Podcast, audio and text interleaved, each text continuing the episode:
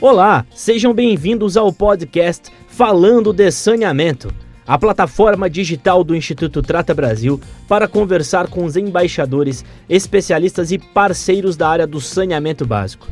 Eu sou Rubens Filho, gerente de Relações Institucionais e de Comunicação do Instituto Trata Brasil. Falando de Saneamento, com o Trata Brasil.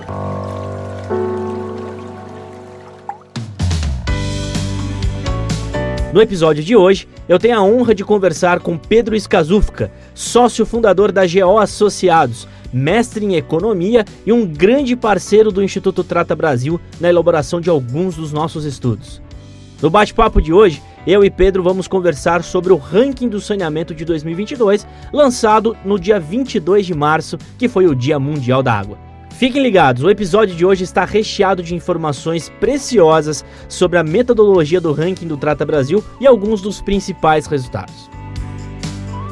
Rubens, obrigado, obrigado pelo convite. No dia 22 de março, o Instituto Trata Brasil, em parceria com a Geoassociados, lançou o ranking do saneamento de 2022, com foco nos 100 maiores municípios brasileiros. O relatório ele é lançado anualmente e faz uma análise dos indicadores do Sistema Nacional de Informações sobre Saneamento, o SNIS, com base no ano de 2020 e que foi publicado pelo Ministério do Desenvolvimento Regional. Bom, Pedro, desde 2010, o Trata Brasil e a Geoassociados têm essa parceria para elaborar o ranking do saneamento, e eu queria que você contasse um pouco para o nosso ouvinte quais são os indicadores que nós utilizamos para o ranking do saneamento e como eles são calculados. É, o, o, ranking do Instituto Data Brasil ele tem uma característica de avaliar os indicadores de saneamento das 100 maiores cidades. É, e a gente divide esses indicadores em três grandes grupos. É, o grupo principal é o grupo relacionado ao nível de atendimento, e a gente vai olhar os indicadores de atendimento em água, é, coleta de esgotos e tratamento, considerando tanto o indicador total quanto aquele apenas urbano. É, esse é o grupo principal, ele é o grupo que contém o maior peso na, na nota. Agora, a gente entende que não é suficiente olhar apenas isso, porque é, no Brasil, os indicadores é, de água e esgoto, de uma boa parte das cidades, eles ainda são indicadores muito atrasados. Então, a gente incluiu também nesse grupo de indicadores avaliados aqueles indicadores que é, mostram uma necessidade de é, avanço né, na, no, no, saneamento. Então, a gente tem um indicador, indicadores de um grupo que olham a melhoria no saneamento, que eles vão avaliar é, o quanto que está sendo investido em cada cidade e também do que a cidade ainda precisa fazer para alcançar a chamada universalização dos serviços, o quanto que isso tem, quanto que isso tem avançado ao longo do tempo. No primeiro grupo dos indicadores, acho que vale a pena destacar os indicadores de atendimento, é, que a gente segue é, a definição do novo marco legal.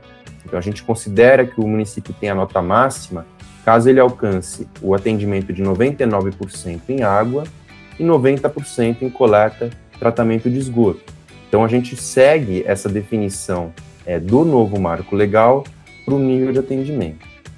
E além desses grupo de indicadores, a gente tem também é, indicadores relacionados à eficiência na prestação do serviço. É, não sei se todos né, os nossos ouvintes sabem, mas o Brasil é, tem uma grande ineficiência na prestação dos serviços de saneamento. Nosso número geral é de cada 100 litros de água que são produzidos, 40 litros são desperdiçados, no indicador chamado de perdas de água. Então a gente tem também um grupo de indicadores que avalia esse indicador de perdas de água. E aí os municípios têm notas né, para cada um desses indicadores, e chegando numa ponderação total, considerando esses três grupos.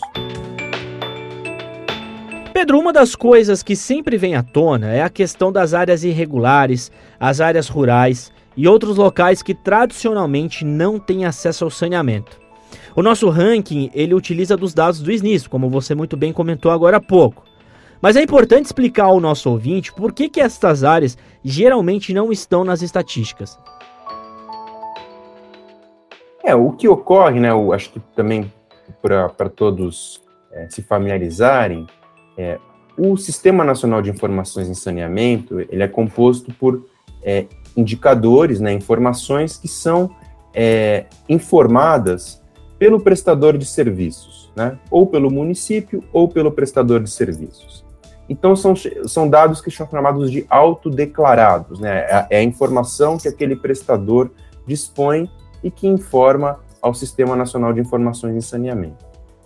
E o que ocorre, né, que muitas vezes é, o prestador, ele tem, por exemplo, um contrato que envolve a prestação de serviços apenas na área urbana, aquilo não contempla a área rural. Então, as informações sobre atendimento na área rural não são fornecidas.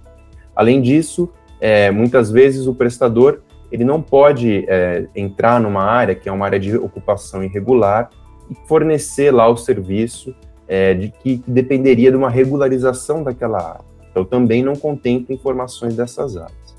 Eu acho que é importante é, destacar isso não significa que essas áreas não devam ser atendidas. Né? Na verdade, é, o, o, o, novo marco ele prevê que essas áreas tenham sim que ser atendidas, isso é uma responsabilidade do município, e que, naturalmente, não necessariamente você vai ter a mesma solução para uma área rural que a solução da área urbana. Você pode contemplar soluções locais ou mesmo soluções individualizadas. Mas o novo marco, ele teve essa preocupação é, de, de definir que o município tem sim também a responsabilidade de atender essas áreas. Desde o começo da produção do ranking, né, Pedro, a gente tem uma predominância de municípios de São Paulo, Paraná e Minas Gerais, sobretudo entre os 20 primeiros colocados. Mas do outro lado, capitais do norte, algumas cidades do nordeste e também da Baixada Fluminense do Rio de Janeiro estão ocupando as últimas posições. Pedro, por que, que essas cidades pouco se alteram no ranking? Rubens, acho que até para ilustrar esse ponto, né, que a gente tem constatado há bastante tempo no ranking, acho que vale a pena citar os números né, da, da, comparação das 20 melhores e 20 piores. Então, no atendimento em água, é, o, as 20 melhores chegam a atendimento acima de 99% né, no, no, em conjunto, enquanto as 20 piores estão em torno de 80% no atendimento em água. Na coleta, é, as 20 melhores passam de um nível de 95%, enquanto as 20 piores têm apenas 32%, né, um nível muito mais baixo. E no tratamento também essa diferença ela é muito grande. Nas 20 melhores ele chega a 81%, enquanto nas 20 piores fica em torno de 25%. Então, só para ilustrar, né, é, como é impactante né, essa diferença, né, os níveis de atendimento, principalmente em esgotamento sanitário, nessas cidades que estão nas piores colocações, ele ainda é muito atrasado. É, eu acho que essa avaliação, né, comparando aí essas cidades é, de São Paulo, Minas Gerais, é, Paraná e algumas capitais ali do, do norte e também nordeste, ela, ela passa não só pelo saneamento, né? Eu acho que é, o, o, que a gente vê é que são, em geral, são cidades, um grupo, essas cidades que estão com os melhores níveis de atendimento, são também cidades mais ricas, mais desenvolvidas. E aí eu acho que é, vale a pena fazer uma associação entre saneamento e desenvolvimento.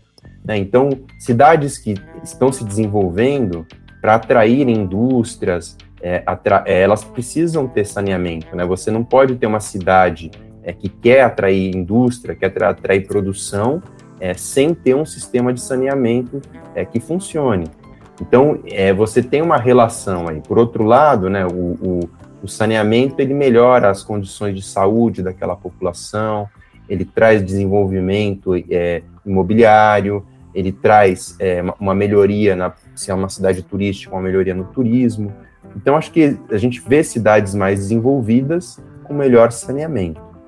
É, do ponto de vista é, da prestação dos serviços, um outro indicador que chama atenção é que essas cidades que estão entre as 20 melhores, elas investem mais do que as que estão nos últimos lugares do ranking.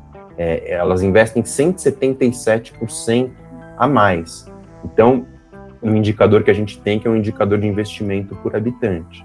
Então, o que a gente consegue é, verificar é que realmente existe essa diferença, porque elas têm uma prestação do serviço melhor e investem mais. É, o que isso significa? Né? Que provavelmente essas cidades que estão nas, me nas melhores colocações, elas procuraram ter uma prestação do serviço mais adequada seja por meio de uma concessionária estadual, é, que presta os serviços, e nesses três estados que você destacou, são as concessionárias que têm investido mais, né, Sabesp, Sanepar e Copasa, seja por meio de uma concessionária municipal, ou seja, o município se estruturou e, e conseguiu levar nível de atendimento melhor com uma concessionária do, próprio município, né, com uma, uma entidade do próprio município, ou uma concessionária privada. A gente também tem alguns casos entre as melhores que, que tem uma prestação de serviço com uma concessão privada. Então, acho que a situação ela tem é, se prorrogado ao longo dos anos por conta disso, por conta dessa questão mais geral né, de desenvolvimento das cidades e do investimento que vem, vem sendo feito. Talvez a exceção a esse caso seja o estado do Rio de Janeiro, que ele tem um nível é, de renda, mesmo de desenvolvimento um pouco maior é, do que essas capitais aí do, do, do, Norte e Nordeste, mas mesmo assim algumas cidades é, da Baixada Fluminense, elas têm uma, uma situação, principalmente a, na parte de coleta e tratamento de esgoto, muito é, aquém né, do, do que seria o necessário. É, acho que o que a gente pode dizer, né, que de, do ponto positivo é que, dada a dificuldade de resolver essa situação, mais recentemente a gente teve uma concessão né, no estado do Rio de Janeiro e agora você vai ter um, é, um contrato né, nessas cidades para uma prestação de serviço por uma concessionária privada e esse contrato vai ter metas para a universalização do serviço. Então, acho que a gente espera né, que pelos próximos anos você tenha uma evolução nessas cidades. Pedro, você acredita que nos próximos anos teremos alterações consideráveis no ranking, justamente por causa do novo marco legal do saneamento, uma vez que você muito bem mencionou agora sobre os leilões e as concessões? Olha, eu acho que assim, o, o, o novo marco legal, ele traz a previsão de universalização dos serviços até o ano de 2033. Né? Essa universalização prevê, como a gente já comentou aqui, 99% em água e 90% em esgotamento sanitário. É, então, eu acho que assim, talvez não no, no curtíssimo prazo, né, pensando em dois anos, é, a gente ainda não vai ver ter impactos tão grandes porque os, os investimentos eles estarão no, ainda no início.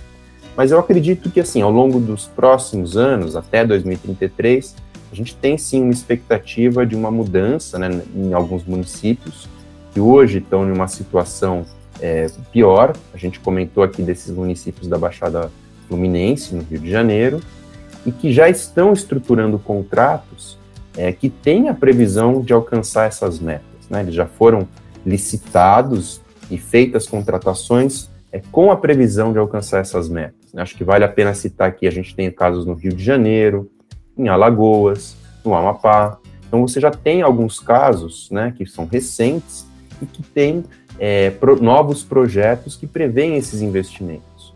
Além disso, você tem uma expectativa aí com o novo marco legal de que naqueles lugares em que a concessionária estadual, que atualmente presta o serviço, que eventualmente não tem a capacidade econômico-financeira de realizar os investimentos necessários, que você tenha é, novos projetos, estruturação de novos projetos com concessões que também terão é, um, marcos né, para investimento e para aumentar esse nível de atendimento.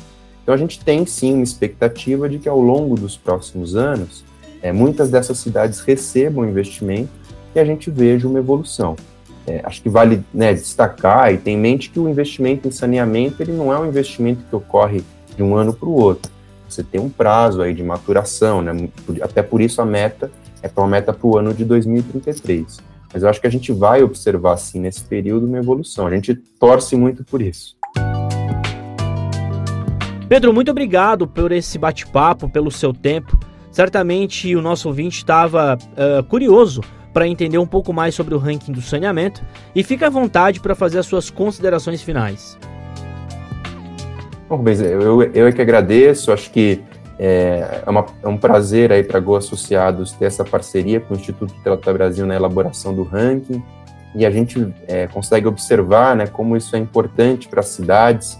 Eu acho que o, a, da, a base de dados, que é o SNIS, é uma base que ela existe há bastante tempo, mas ela não era muito conhecida do público em geral. Então, acho que com, com o ranking, essas informações, elas permearam mais na sociedade E, e isso é importante até para que você alcance as metas, né? Porque a sociedade, conhecendo melhor o nível de atendimento, ela passa também a cobrar mais por aquele serviço. Então, acho que é muito bacana esse trabalho que o Instituto Trata Brasil realiza. E esse foi um bate-papo com Pedro Iscazufka, sócio fundador da GO Associados, mestre em economia e parceiro do Instituto Trata Brasil na elaboração de alguns dos nossos estudos. Pedro, de novo, muito obrigado em nome do Instituto Trata Brasil. Você ouvinte que nos acompanha constantemente aqui já sabe, não deixe de frequentar as nossas mídias sociais. Estamos presentes no Facebook, no LinkedIn, no Twitter e no Instagram. Você perdeu alguns dos episódios anteriores? Não se preocupe. Entre no site do Instituto Trata Brasil e ouça a qualquer momento qualquer um dos episódios gravados anteriormente. Muito obrigado e até o próximo episódio. Falando de saneamento com o Trata Brasil.